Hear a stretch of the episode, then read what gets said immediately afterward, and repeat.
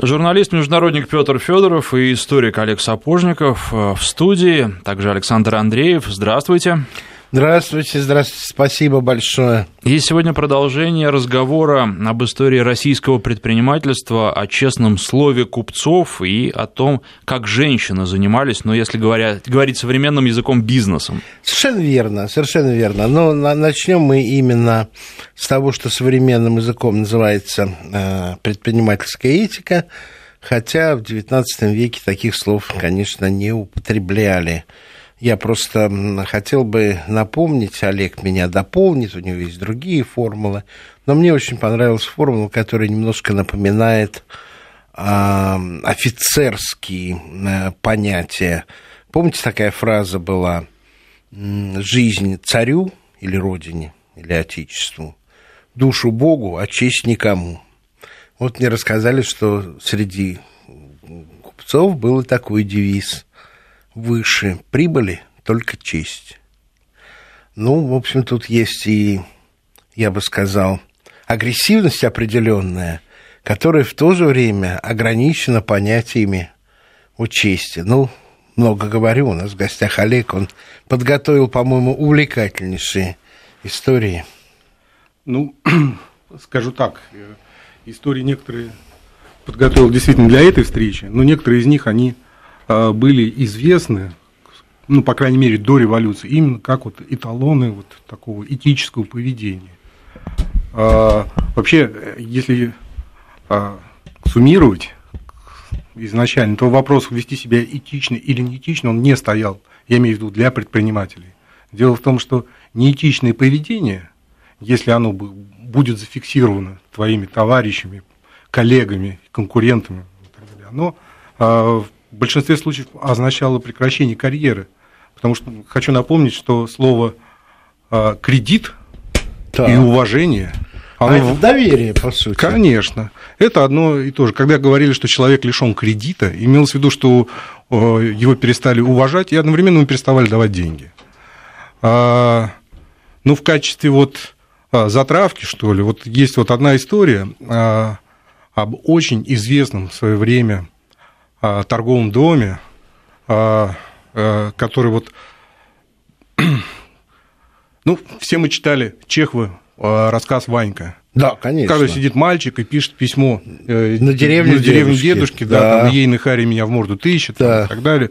Вот э, есть история, вернее, у этой истории, наверное, есть продолжение, я так очень хочу думать. Это вот история известных чаеторговцев Поповых. Вот э, основатель вот этого торгового дома, Константин Абрамович Попов, а, а, Костромской вот, крестьянин, ну, папа был крестьянин, немножко занимался торговлей, разорился, умер, когда вот э, этому Косте 4 года, мама его отсылает в трактир учиться угу. там чему-то, и грамоте в том числе. И вот в трактире вот эти вот ложки, поварешки, бьют, не учат, он оттуда убегает, вот зимой написал письмо «Не ищите меня», там я ушел на родину, а, упал в сугроб, чуть не замерз, ямщик его спасает. Вот, вот очень такая трогательная история. Он возвращается домой. Хочет человек учиться чему-то, какому-то вот ремеслу. Его отправляет к другому купцу, угу. тоже трактирщику, кстати, а, в Петербург. И там вот... Э, он из Костромы? Да, из Костромской области. Пос, э, по, я пытаюсь вспомнить, по-моему, Гелеровского специально главка была посвящена, потому что из Костромской губернии, как правило, в трактирщики посылали, в трактиры посылали мальчиков в учение. Так что неудивительно, что именно туда. Губернии специализировалась да. на разном. Были губернии, откуда фальшивые погорельцы выходили, были вот э, те, которых в трактиры направляли. Ну, ладно, не буду. В ямщики отдельно. Ну, трактирщики в основном основном все-таки владимирцы и ярославцы. Владимирцы, а, ярославцы, Они да. были очень вежливые, вот их вот в прикачке, в трактирчике, то есть вот э, работать с клиентом, это вот уроженец Владимирской или, или Ярославской области. Это... Ну, буду немножко экономить время. А, этот Попов становится вот опять вот этим мальчиком угу. в трактире. А, там его э, хозяин немного учит учат грамоте. И вот этот мальчик там читает вот эту книги какие были, там была Карамзина «История государства российского», которую он выучил наизусть, вот. Но повезло, что вот этот трактирчик имел еще и чайную лавку. Ага. И мальчик, вот, ну, ты меня вот, вот хоть чаем, там, вот лучше чаем, чем вот слушать это вот пьяные там вот эти всякие вот эти вот гуляния. Да, да, да.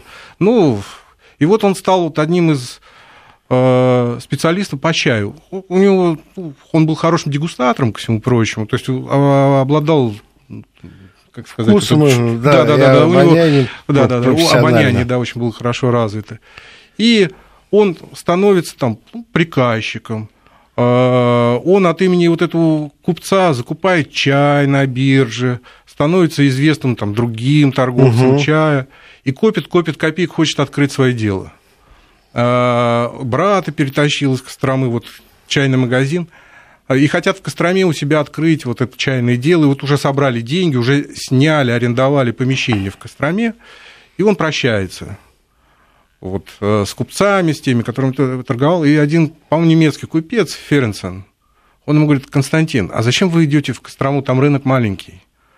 Ну, а он говорит, этот Константин, которого там все знали, знали да. как честного человека, он говорит, что у меня денег-то нет на Петербург там, или на Москву. Он говорит, мы тебе дадим товар, в долг тебя здесь все знают, ты продашь чай. И этот Ференсен договаривается с другими Э, купцами, чтобы они в долг этому Константину Попову дали вот этот чай, товар. товар.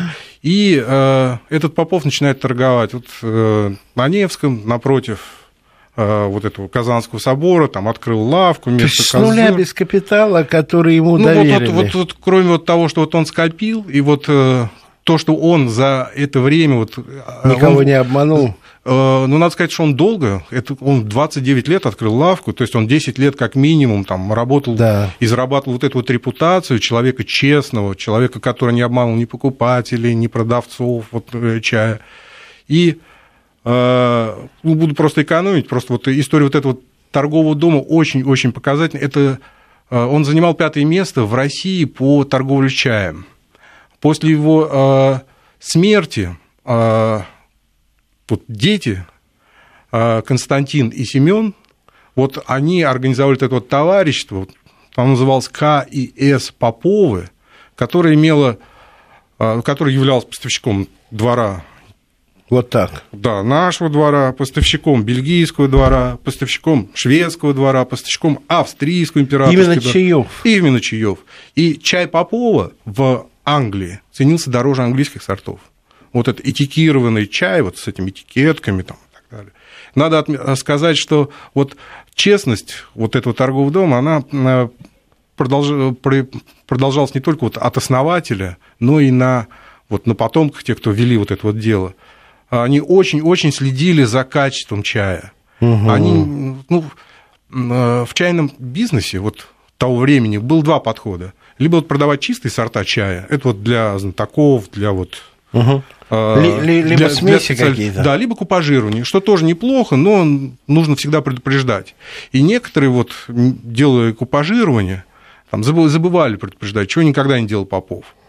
А, его а, качество вот этого чая, оно стало там настолько известно, что стали подделывать вот эти вот а, вот эти вот две буквы знаменитые КС Попов. Угу. Было много фальшивых этих этикеток, чай продавался тогда по почте, и там вот торговый знак такой же, КС Попов. Да, да, Но, внимательно да. посмотришь, там вместо Константина и Семен написано контора и склад Попов. Понятно. Был в 1886 году очень интересный а, процесс, который, кстати, на стороне Попова выступал Плевака.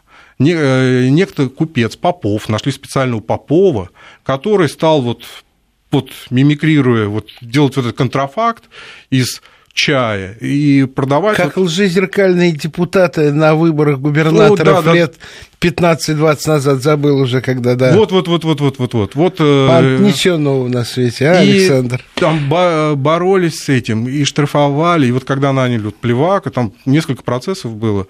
А, кстати, вот тоже оцените а, ну, стремление государства защищать торговую марку и честное угу. имя купца, да, то есть вот виновный купец, тоже Попов, он был первый гильдии московский купец. И, извините, он поехал в Сибирь. Это 1886 год, ну, скажем, это да. не, не, не при Петре Первом, там, когда сразу в Сибирь. А, ну, собственно говоря, э, с ним интересный был случай, вот там по поводу, как вот э, человек ценил качество товара. Один из его партнеров предложил, о чем мы, зачем мы покупаем вот эту вот типографию, чтобы печатать вот эти вот этикетки. Угу. Он говорит, что понимаешь, говорит, для меня этикетки это вот как кредитный билет. Я не могу отдать их на сторону, не контролируя, сколько их там напечатают. И у Поповых, у них там в, каждой, в каждом ящичке у них вот э, была такая вот этикетка, в которой стоял номер этой партии. Ну, многие, наверное, знают, когда вот иногда вот э, коробку шоколадных конфет мы открываем, да, там да. упаковщик номер два. Совершенно Сейчас верно. это формальность. Да. А тогда это был не формальность. Тогда у каждой партии был номер, ну, вот, чего, да, если вам что-то не нравится, вы вот по номеру этой партии сообщаете, вот, что мне не нравится, ну и можете еще и образец прислать. Но, Слушай, кстати, сейчас да. есть такое, может быть, не в отношении конфет и чая, но в отношении моторных масел, где можно проверить, да, действительно, настоящее это или не настоящее, правда, теперь уже пользуюсь интернетом. Да. Ну да, ну да. Скажи, пожалуйста, а ты шел так глубоко, чтобы понять, а какой чай тогда продавали? он был как нынешний, потому что я тебе объясню, в чем дело. Я не так давно был в Китае, и как раз вот в той точке, откуда, собственно, с гор по реке вот эти чаи концентрировались и продавались. Мне там рассказали очень много интересных дел про то, как русские купцы, по сути, вытеснили из Китая англичан, и англичане с чайными кустиками должны были перенести его выращивание в Индию на Цейлон, где до этого он совершенно не рос. Но из-за того, что был длиннейший путь, и еще не было железных дорог, чай прессовали, потому что да. если вот продавать было чай в той форме, в которой мы сейчас его видим, хорошие сорта, он, достигнув уже Урала, превращался в пыль от тряски чай вот прессованный тогда был или уже рассыпной? Ну, здесь надо сказать, что англичане тоже торговали чаем, и вот тот сорт чая... Они возили на клиперах, они, они возили он, море, он не так кантонский. трясло. Ну, вот кантонский, он, вот да. это было понятие кантонский чай, тот чай, который англичане вот загружали да, да, да. в портах. А, проблема вот этого английского портового чая заключалась в том, что транспортировка его по морю, вот, ну, в условиях влажности там, и так далее, да. чай портился. Плесневел, портился. А русский чай... И поэтому чайные клиперы и строили, чтобы они быстро-быстро протаскивали. А русский чай, вот этот вот караванный, да, кстати, вот один из популярных э, сортов в, в Англии, это называется русский караван. Его, к сожалению, у нас мало знают, а я его очень люблю. Он с таким легким дымком, легким, вот прям угу. вот чуть-чуть, вот даже, вот, даже и не почувствуете сразу это такое легкое послевкусие. А вот этот чай, э, который э, сначала китайцы нам привозили, а потом, кстати, тот же Попов, он, извиняюсь, плантации чайные в Китае арендовал и сам следил за, сортом, потому что вы не можете производить, что вам там китайцы привезли. Да, то есть кто-то честный, кто-то нет. Вот за качеством надо было следить. Этот чай а, укладывал в специальные ящики. А, первоначально, кстати, вот тоже эта вот проблема таможенной была, ящики были разные, а, ну, разные по объему, а таможню брали с ящика, не с веса, угу. а просто ну, ящ, один ящик. А какой он у тебя большой, маленький. Вот были стандартные вот эти вот цибики, там еще их по-другому называли. Да. Они были специального дерева. Э, забыл, как называется, дерево, которое не, не выделяло запахов, то есть само угу. себе. А снизу укладывалась свинцовая пленка, бумага, а, засыпался чай, и он прессовался. Ну, для того, чтобы вот объем как раз вот дать. Он прессовался, угу. закрывалось это все. А, кожей, шкурой мехом вовнутрь, ну, чтобы температурных не да. было. То есть там получалась некая такая вот, ну, полувакуумная Изолированная следа. Да, да, да, да, да. И вот, и вот его везли. Вот почему называется, кстати, вот этот русский караван, который вот знатоки вот, вот в Англии, вот ну, зайдите в Фортнам энд Мейсон, скажите русский караван, на вас посмотрят с большим уважением, потому что это, ну, знаешь, считается, что вы знаток вот этого чая. А, во время вот этого пути, особенно когда вот эти вот караваны шли, ну, э, костры, там вот эти караванчики, да. там что-то готовят. И вот легкий дымок, ну вот он, ну вот как-то, как-то. Слегка, слегка, проникал. Слегка вот туда вот он И получалась очень интересная ситуация, что вот русский чай, он за время пути увеличивал свою сортность. Mm. А английский, Возревал. кантонский, да, он как раз ее понижал. Терял. Да. Но э, и поэтому дорогой китайский, русский чай, китайский, вот он ценился дороже цейлонского. Угу. Потом шел цейлонский, а потом шли другие сорты китайского чая, сорта китайского чая. Надо сказать, что вот эти же Поповы, которые вот открыли там, извиняюсь, и, и в Лондоне, и в Триесте, и в Гамбурге, вот эти вот свои вот эти вот конторы, они одни из первых стали тоже возить вот этот кантонский чай, Угу. И цейлонский чай имели там своих представителей и в Калькутту, и, и, и из Калькутты. Но они выступили специальным заявлением там, для прессы, что мы не допускаем подмеса чая. Мы знаем, что многие любят там вот эти вот подмесы и под видом там чего-то там выпускают. Но мы вот консервативная такая вот фирма, мы будем вот выпускать вот отдельно китайский, отдельно вот индийский, отдельно цейлонский, отдельно яванский. И у них вот очень интересно, знаете, вот чаи тогда по-разному, ну, маркетинг он всегда был. Вот появляется какой-то новый сорт, вот как сейчас, вот зайдите вот там китайский какой-то, да, и там золотые спирали, там слезы принцессы, там такое же тоже было и до революции, очень много там вот этих. Ну да. У них был чай номер один, чай номер два, чай номер три, и они вот эту вот марку выдержали так, что все другие чайные дома тоже перешли на, нумер, на нумерацию, я имею в виду сильные вот эти дома Перловых, там, Высоцких, Губкиных, они тоже стали вот э, качество нумеровать. нумеровать. А вот то, что вот, ну, вот попроще такой вот, вот те имели красивые да. названия. Надо сказать, что вот из старых чайных домов остались э, несколько, ну, те, которые пережили революцию, которые сейчас есть, да, Кусми, Ти. Да, да, это же Кузьмичев. А-а-а. Это Кузьмичев, да, чай Кузьмичев. Ну, вот они как раз вот, они вот э, занимались вот этим купажированием, Понятно. у них вот там князь Владимир. Там, а что как Попова революция сгубила? Ну, конечно. конечно. Кстати, э, по, благодаря Попову появился вот, этот, вот то, что вот мы там называем грузинский чай. Mm. Это они вывезли вот эти Китай, э, пытались. Э, производить селекцию, и буквально до революции они начали вот это вот, вот проводить вот эту вот селекцию, очень интересный переписка. Mm. Олег, слушай, время летит стремительно. Но Давай я дальше. бы хотел вот другую вот историю рассказать тоже, когда вот, вот э, благодаря тому, что человек честен, он становится богатым. Был такой купец Салих Ерзин ни о чем не говорит, но до революции это был очень известный. И... А какое-то имя странное, восточное какое-то. Он касимский татарин, ага. благодаря которому, кстати, построен соборная мечеть отремонтирована историческая мечеть. А в Касиме вы же жили православные татары. А, ну не все, ну, конечно. Он, он э, даже вообще его условно называют Касимский. Угу. Человек вообще работал дворником. Работал дворником. Как очень многие татары. И он работал на, на одном из э, складов, куда привозили хлопок. И когда хлопок перебирает, вот, ну, вот, перекладывает, там ну, выпадают вот эти вот там волокна, там, да. там кучки вот эти вот. Он эти кучки собирал. И когда купцы возвращались, он им возвращал этот хлопок. Они очень ценили. В основном эти бухарские вот эти вот купцы, вот эти вот восточные купцы, которые Это привозили... когда хлопок пошел уже из Средней Азии. Да, ну, там не только был хлопок, потому что они привозили и там и шкуры, там еще что-то, там мерлушка, вот это вот каракуль, там, и так далее. Где-то что-то затерялось. То есть его вот абсолютно бессеребряная честность. А... Он же им за деньги или как? Он им просто отдал, вы, ну, там, у вас упало, я вот сохранил. Ему тогда стали давать, э, слушай, там, Салих, я вот не могу здесь вот до конца вот э, сидеть, вот продавать угу. товар, мне надо вот возвращаться, сидеть там бесконечно. Продай товар вот по такой цене. Он продает товар дороже. И вот и, и разницу не забирает себе, вот когда возвращается купец, вот я продал. Мне там, удалось, я да, продал. Да, да, но вот угу. не, за, не за рубль, а за рубль 20 продал, вот 20 копеек. А что ты, говорит, разницу не берешь? Он говорит, что не мой товар. И вот ему стали вот доверять все больше и больше. Он э, ему стали а, просто присылать товар на реализацию. Уже не приезжает. То он уже, да, он уже, он уже женился на а, дочери там купца. Ну, когда он, наконец, маршрут стал брать? Ну, нет, вот именно вот когда ему стали присылать вот товар на реализацию... Ну, тогда уже да, другое то есть он уже, он стал одним из крупнейших вообще хлопкоторговцев в Москве. Mm. Он стал вот э, главой вот этой вот мусульманской Угу, общины. общины, да.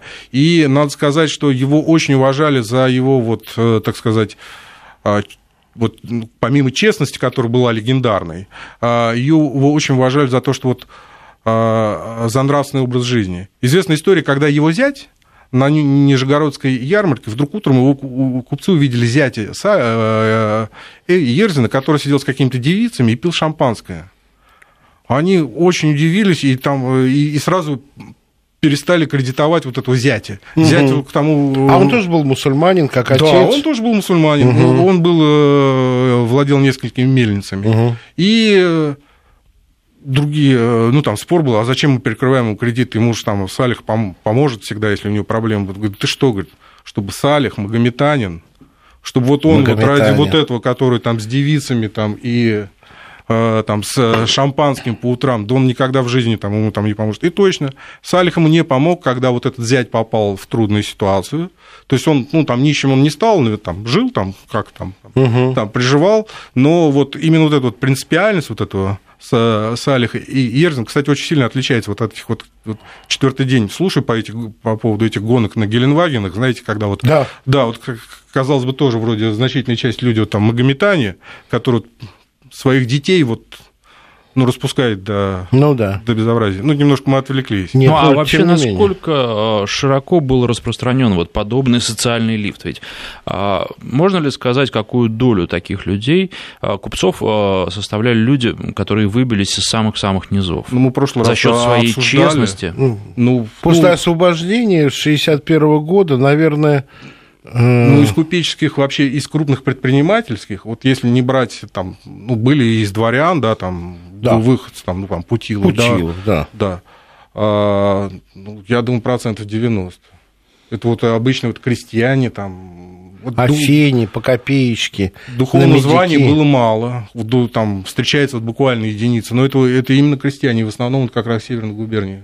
И это именно за счет вот этих качеств честности, порядочности, а, люди, которые всегда ну, держали я считаю, слово. что вот э, ну, вопрос, я не могу быть адвокатом всех, да, да. то есть, потому что Нет, ну, мы уже, мы уже слышали, что были люди, которые подделывали часть. Всегда, наверное, есть и добро, да, кстати, и зло. Кстати, да. Еще как. Но в основном, понимаете, поскольку все было построено на кредите и на доверии, и особенно на первых этапах, как мы в первой передаче обсуждали, не на банковском кредите, а на вот, вот я вам должен доверять, а я не могу вам доверять, если вы нечестны. Кто-то считает на деньгах староверских когда люди, староверы скидывались и выдавали суммы для того, чтобы начался бизнес, и бизнес это начинался вот одному из тех, кого мне доверяли, верили, вот так вот. Ну, про староверов я бы тоже, знаете, вот для себя недавно это открыл. У нас вот есть вот Одесса, ну, Морозовы, да, Малая Арнаутская улица, да, вот да. где подделывают. Да. Знаете, вот просто говоря о чае, было такое понятие рогожский чай. Это рогожская а, застава. Да, да. Да, это вот когда вот эти староверы,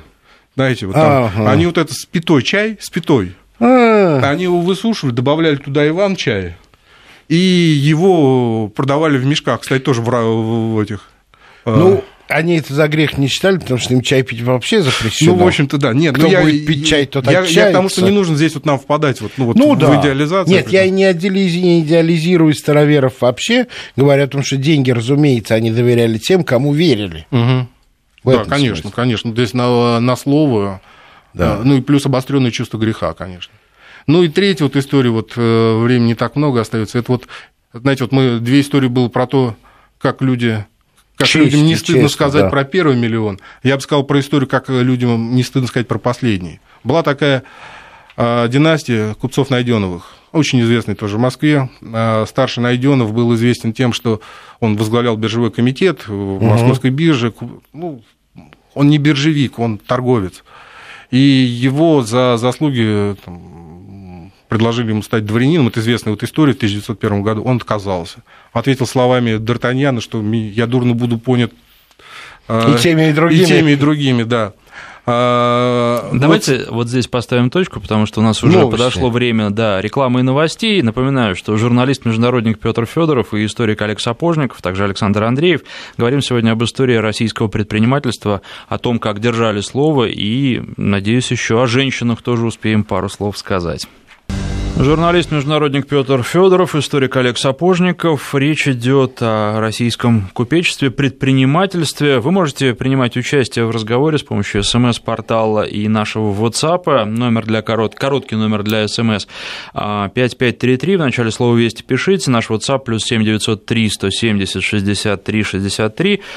И, Олег, вы не закончили перед новостями. Да, да я говорил по поводу Николая Александровича Найденове который отказался принимать э, дворянство, чем вызвал э, определенное обсуж...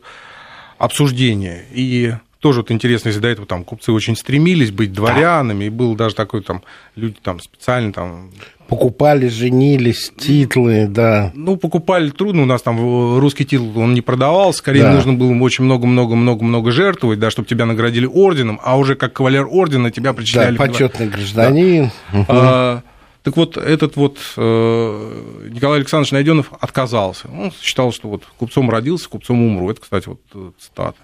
А, примечательно вот его сын а, Александр Николаевич Найденов – а, председатель правления Московского торгового банка, один из крупнейших, ну, ходил там в топ-10. А, работал очень много с физическими лицами, как сейчас принято говорить, с вкладчиками. И произошла революция национализации банков. Угу. Ну, казалось бы, какие к нему могут быть претензии? У него банк забрали. Но вот этот вот Александр Николаевич Найденов, это известная история. В 2019 году Москва, представляете, да, вот да. Этот, вот, вот, красный террор и все да. такое. Этот человек а, начинает на рынке продавать свои ценности, там, вот из дома выносить все, чтобы расплатиться с вкладчиками. А. Он не мог расплатиться, конечно, там с то, что, как сейчас говорят, там, с юрлицами. Ну да. В общем, там, все-таки там это. Но 300, да юрлиц не стало. Но 300 тысяч рублей частным вкладчикам. Он, он раздал частным. Он был за это арестован в ВЧК. А, его ну, во-первых, а, все должны были сдать ценности. Хочу ну напоминать, ну, да, да, там, там, да. золотом, э, во-первых, не сдал, а во-вторых, а, это реально обсуждалось, вот это его поведение воспринималось как вызов. Вызов советской Да, что он власти. хочет еще раз вот показать, что вот... Что такое честь, что, что такое... Ну, да. что такое советская власть, что она там отняла у, у людей вклад. Это, кстати, вы знаете, когда вот, там коммунисты там рассказывают, что там фабрики рабочим а, достались, а земли крестьянам, забывает о том, что... А, отняли у буржуев то, у помещиков то, забывает о том, что у людей вообще-то еще и деньги из складов тоже забрали, да, да это надо всегда помнить. Вот. И э, он в 2020 году умер. Э, я в одном месте читал, что вот якобы он там был расстрелян. Нет, он не был расстрелян, ну, но он умер действительно молодым, по-моему, 53 года ему было. А, его жена, известная а, актриса, заслуженная актриса Решетникова, найденного Решетникова Малого театра, это его жена. А сын у него, знаете, тоже вот интересно. У него сын остался в России. Он был арестован вместе с отцом, потом его отпустили. Сын работал на строительстве метрополитена. Вот, на метрострое, в смысле. Вот тут. И он, очень, он был очень хорошим вот, э, инженером, ему предложили вступить в партию. И он вот как дедушка. Дедушка вот там сказал, что вот э, купцом родился, купцом и умру. Здесь, наверное, было трудно, так сказать, там беспартийным да. родился, беспартийным умру. Он сказал, что а, работать могу, но знаем нести недостоин. И он так вот, это вот известная вот эта фраза «знаем нести недостоин». Вот, Красиво. Да. Красиво. Вот, как... Вообще фамилия Найденов говорит о том, что, в общем, из дома презрения, из сиротский, брошенный предок был, и на самом деле не такой дальний, потому что фамилии а в России возникли, если я правильно понимаю, вообще в первой трети XIX века, до этого их ну, и не было. Род Найденовых, э, он известен с конца XVIII века. Вот так Именно вот как, как мелкие купцы. Да, купцы, да, но они были известны. Это вот не, такой нисходящий, э, что да. вот э, род, это не сравнить вот там с, авто, с Авторовыми, да, который угу. там самый богатый человек помните, там Николай Александрович Второв, которого там да. иногда, шутя называли, вот есть Николай Александрович II, а есть Николай Александрович э, Второв. Второв. И да, еще кто, и кто главнее, кто богаче, еще ну да, ну да. Нет, э, Александр, действительно начинали вот так, потому что, если я правильно помню, основатель дома Елисеевых начинал с того, что в разнос апельсинами торговал в Петербурге. Слушай, ну Абрикосов, он мой земляк, Пензяк, да, вот у него так. фамилия Абрикосов, потому что он сухофруктами торговал. Он пензенский вот этот беспризорник, который вот в Москву э, приехал и на, на рынках вот этим там урюками там, да, и так да, далее. Да, там, да. Вот, вот у Абрикосов, Абрикосов, известная фамилия Абрикосов. Совершенно верно. Совершенно верно.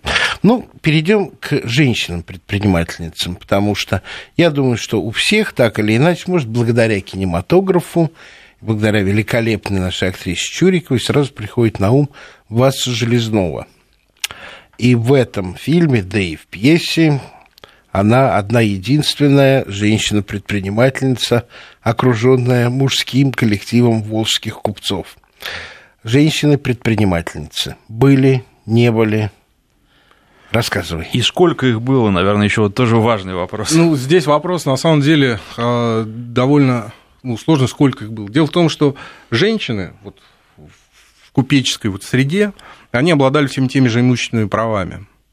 А особенно вот два купеческих рода, когда женится, ну, там, соединяется, угу. там всегда оговаривалось, да, что вот, вот это имущество вот э, жене, вот это вот имущество мужа, оно было совместным, но она не приходила, как правило, без преданницы какой-то, ее вот нельзя было загнать куда-то там вот и совсем игнорировать. А разделение обязанностей в семье ведь. Мы знаем, что если купец умирал, то очень часто его супруга брала все на себя. А пока он был жив, она не касалась дел? Ну, вот, вот допустим, вот давайте первый рассмотрим случай. Да, вот э, умер хозяин, а, вот э, и кабаниха из грозы. Ну да, кабаниха из грозы. Ну вот, ну, это не кабаниха. Давайте возьмем вот семью а, Морозовых. Хорошо. Вот все мы знаем там а, а, Саву Тимофеевича Морозова. Да, ну, начал, видимо, Тимофей Морозов, папа. Вот, а вот э, Тимофей Морозов, ну, там до этого еще были, там, да. и так далее, это все таки уже третье, четвертое поколение, кстати, да, то есть там уже купцов.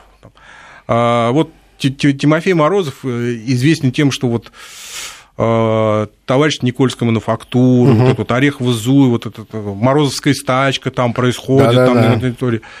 Очень такой был твердый э, человек, который тоже, кстати, стремился за качеством продукции, там, э, нещадно там, штрафовал вот, рабочих там, за испорченные вот, э, там, ткани. Э, собственно говоря, и стачка-то произошла из-за того, что сильно штрафовал, как некоторые полагают. Хотя денег он брал не себе, а деньги, вот этот штраф шли там на рабочих.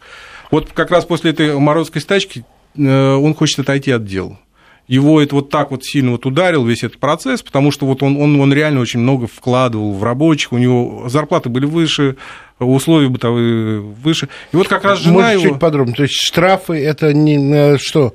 Они на что-то шли? А, да. Штрафы Что, на премии передовым рабочим? Нет, ну, ну на, на чай в цехах, на ага. отопление, на хлеб, на булку, на, на, это Понятно. только на рабочих. Более Понятно. того, после как раз а, вот Морозовской стачки было принято еще и рабочее законодательство, там, немножко забывает, которое узаконило вот именно вот эту практику, что предприниматель не имеет права брать штраф в свою пользу все штрафы, взятые у рабочих, они должны были... Социальные нужды. Только, да, вот только на это.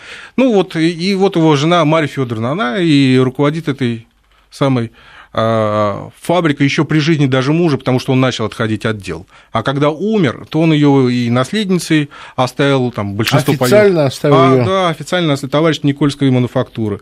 И вот у нас часто вот вспоминают там вот Саву, Мор- ну, это, в общем, основано на фильме. Фильм чудесный. Николай Баум, я его очень люблю. Капелян играет Саву Морозова. Э, художественный театр, его пожертвования, его связь с революционерами замечательная сцена, даже лошадь с утра шампанского не пьет. Но в этом фильме он очень негативно отзывается о матери. И нас может сложиться такое впечатление, что она действительно была э, старая мракобеска, которая тормозила процесс развития производства. Ну, э, Саву наверняка не очень там э, нравилась ситуация, когда он, уже будучи 40-летним мужиком, подчиняет ну, общем, своей да. маме, да, то есть это вполне понятно. Она была все таки председателем правления. У нас вот многие говорят, что там Сава был предприниматель. Сава был топ-менеджер, но не CEO, как вот... Понятно. Вот, CEO была его мама. И а, он мог ее не любить. И он... Chief Executive Officer. Да, Chief Executive Председатель правления, да, а... генеральный директор. Марья Федоровна увеличила капитал, оставшийся от мужа, за вот, там, 25 лет. Она увеличила его в 6 раз. Чего себе. Вот так. Это вот к тому, вот какая она, при этом качество морозовских тканей, они были вот одни, вот э, они вот и держались, почему они дороже могли продавать свои ткани, потому что они были, все были уверены, что они ноские, они тка, не линяют, не, не садятся. Вот эти вот морозовские ткани, морозовское качество, оно вот удержало. Я вот думаю, что могут посмотреть наши слушатели, если в интернете это есть, я видел это в музее. Это потрясающей красоты ткани Никольской мануфактуры. Да. Ну, а другой вот случай, как вы говорите, при муже. Ну, кстати, здесь тоже отчасти она при муже начала. Ну да. да. А это вот история Анны Михайловны Красильщиковой. Мы Красильщику упоминали прошлым. Да. да. То есть это из, из села Родники Костромской губернии. А, у нее муж, ну, Основоположник Красильщиков был, конечно, вот мощный мужик. Но дети у него были, ну, вот как-то вот слабовольные там и так далее. Вот один из них, вот, который был наследник, Михаил Красильщиков, он был немножко слабовольный, да и болезненный. А жена у него, Анна Михайловна Красильщикова, из бедного, прямо вот, даже вот э, купеческим не назовешь, вот просто вот, вот совсем, э, ну и не крестьянский род. А она взяла после смерти вот основателя рода вот это вот предприятие в такие угу. жесткие руки, в, mm. та, в такие волевые руки, что, ну, красильщика, мы с вами говорили, да, там, они по рейтингу богатства, там, ну, где-то топ-10, то, то в десятку входили. Потрясающе. И заложники. Она сама лазила по этой фабрике, там, своим, когда уже и муж вот этот слабо э, вот, характерный там умер, а, тут у нее там навалилось, у нее там четверо детей, вот это она вот ну, бедная вдовица, да, которую, казалось бы, там можно там распылить, ничего подобного, лазил по этим фабрикам, нещадно штрафовал рабочих, э, воровство искореняло, полностью искоренило, ну, представляете, вот в, в, на фабрике не было заборов. То есть вот да ну. не было заборов.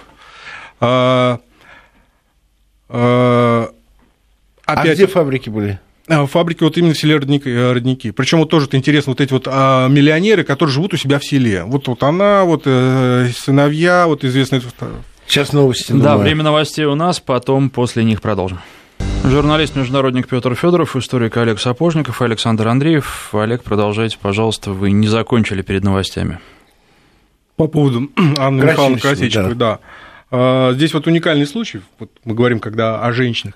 Обычно вот торговые фирмы, они назывались именами вот учредителей, да, там, вот мы там вспоминали, там, братья Попова, да, да там, да. там, товарищество, там, братьев Нобелей. Путиловский там, завод. Путиловские заводы, да. А, вот Анна Михайловна учи, переучредила вот это все товарищество, оно называлось товарищество Анны Михайловны Красильчиковой и сыновья. Оно даже называлось вот по, по, по женскому вот имени, как хозяйки. И э, надо сказать, что э, вот я уже сказал, что она была очень таким суровым э, человеком, э, требовательным. Э, к ней постепенно приходило вот это понимание, что нужно, ну, как сказать, более либерально, что ли, вот относиться к рабочим. Она, она их увольняла. Она всех увольняла на Пасху. Ты знаешь, я вот сейчас э, просто, мне поскольку было интересно, где находятся эти родники, конечно, Ивановская область, поэтому там вот э, и сосредоточена всегда была, как я понимаю, текстильные мануфактуры, но при этом я увидел, что на этой мануфактуре постоянно сокращалось число неграмотных рабочих. Ну, это... и, может быть, это и какой-то ну, жесткий здравый феномен, смысл. Феномен родников, он заключается как раз в том, что вот ее, благодаря своим детям, они уже выросли, а, она до смерти не упускала э, управление компанией. Вот вместе вот с детьми, которые ее в значительной степени подвигли, вот эти родники, кстати, вот село, оно освещалось электричеством. Угу. Вот фабрики забора не было. У фабрики заборов не было, да, вот эти лампочки Ильича, извиняюсь, там, которые вот там для многих там диковинка, угу. это, еще, конец 19 века, у вас электричеством освещались даже не, не это, улицы родников. А. А, прекрасный там народный дом построен, вот что-то типа клуба сам, с оркестром. То есть градообразующее предприятие а, не выжимало все а соки, вот, а и возвращало социальной ответственностью. Да там даже просто вот э, это был определенный феномен. Это Николай Михайлович, вот сын ее, угу. который больше всего и занимался как раз вот и помогал матери. Он э, болел траком, боязнь выступлений на публике, mm. но при этом обладал великолепным голосом. У него учился Собинов, на минуточку. Да что Его очень сильно упрашивали, когда приходили там в гости, когда они уже в начале 20 века переехали в Москву, они немножко в стране купеческой, вот этой общей, э, вот, угу. держались. Хотя потом поразнились и с авторами, и с клудами, то есть там все хорошо стало. А его гости просили... Портрет Красильщика, это же из этой семьи, да, Серовский да, конечно, портрет конечно, замечательный. Конечно, конечно. И вот его просили Николай Михайлович спеть, что, э, и он уходил в соседнюю комнату, и вот оттуда из, вот, через открытую дверь вот слышали там его голос. Но На вот с, Собинов его э, а, Собинов был одним из тех, кому он голос ставил, помогал поставить. Потрясающе. Вот. Ну и времени у нас мало. Вот третья женщина, которая просто ходила, она мне очень нравится, Вера Ивановна Ферсанова. Ну, просто там сама себе. Ну, давай, давай, давай, есть а, время. Она, ну, я для москвичей все понятно. Петровский пассаж, Сандуновские бани. У нее папенька, который вот, вот э, сам по себе человек, про которого можно романы там писать, который начинал а, с бриллианщика, а, мальчиком бриллиантовой лавке, потом стал лесопромышленником, потом скупал вот эти вот имения. Он, кстати, известная история, как вот этот папенька, Ферсанов не в честь него под Москвой. И там имение. Вот если вот вы имеете в виду Фирсановка, да, Ферсановка, да. Оно, оно построено за счет Веры Ивановны Ферсановой, как раз вот именно вот э, на деньги. Там известная история, как ее папа, ну, условно говоря, обманул папу Столыпина. Он купил у него вот как раз вот это вот имение, Ферсановка, так. за 75 тысяч рублей. А, большие на... деньги по тем Большие. Временам. И на следующий же день он 45 тысяч выручил с продажи части Э, интерьера. Хм. Еще 75 тысяч через неделю выручил за то, что дал спилить лес. Вот. И там известный анекдот, он по Москве ходил, что вот а там была ваза этрусской, которую он продал за 5 тысяч, а потом узнал, что эту вазу кто-то продал за 15 тысяч, и он ходил вот этого, что вот оценщик, жулик. Там, Понятно. Да, ему говорят, ну а ты сам... Ну вот, неважно, он оставил большое состояние вот этой своей э, дочери Веры Ивановны Ферсан, э, Ферсановой, она была женщина, знаете, такая свободных уже, ну, как свободных нравов, там, в хорошем смысле. Ну, понятно. Да. Там, с первым мужем она развелась, заплатила ему миллион, вот, чтобы вот он принял вину на себя, там, разводом, и жила, в общем, в целом, там, второй раз женился, такая же история. Муж... Замуж вышла. Да, замуж, извиняюсь, да. Вот, и, и первый тоже раз замуж да. вышла, да. А, я просто тут уже назвал ее бизнес-проекты. Вот да. она вот захотела построить этот Петровский пассаж, и она его построила. До этого она модернизировала эти сандуновские бани, которые стали одними из лучших. Более того, она... Дворец просто. Она да. сделала под Сандуновские бани электростанцию. Это была третья электростанция в Москве. И, кстати, когда была коронация э, Николая II, там электричества не хватало для вот этих иллюминаций. Угу. Баню отключили, что ли? Нет, электростанция этой бани давала электричество для, для коронации. коронации Николая II. То есть это тоже такой банная такая да, коронация, да. очень интересная. Вот. Ну, э, она революцию пережила, ну, а, у нее было 23 доходных дома в Москве, она ими управляла. А, естественно, после революции она жила там в коммунальной квартире в одном из своих бывших домов, работала гримершей в театре. А, Ничего себе! Работал гримерш в театре. И в 28 году э, Шаляпин, который очень много вот в этой самой Ферсановке Э, и Сандуны, он очень любил. И Сандуны любил. Но Ферсан, Ферсановка, это деревня, о которой мы говорили, да. ну, в смысле вот это вот имение, оно стало одним из э, вот этих культурных очагов. Там помимо там, и, там и Серов, там и, да. и Шаляпин, там, и, там очень-очень много чего происходило. Ее очень ценили вот, как одного из дарителей, вот, Веру Ивановну Ферсанову. И э, э, Шаляпин, как-то он договорился с советскими властями, ее отпустили в э, Париж, она выехала в Париж и умерла вот, ну, вот уже в 1934 году. Ну, выехала в 28-м, работает в 20-е годы. Я только Красильщикова дополню, uh-huh. чуть-чуть буквально.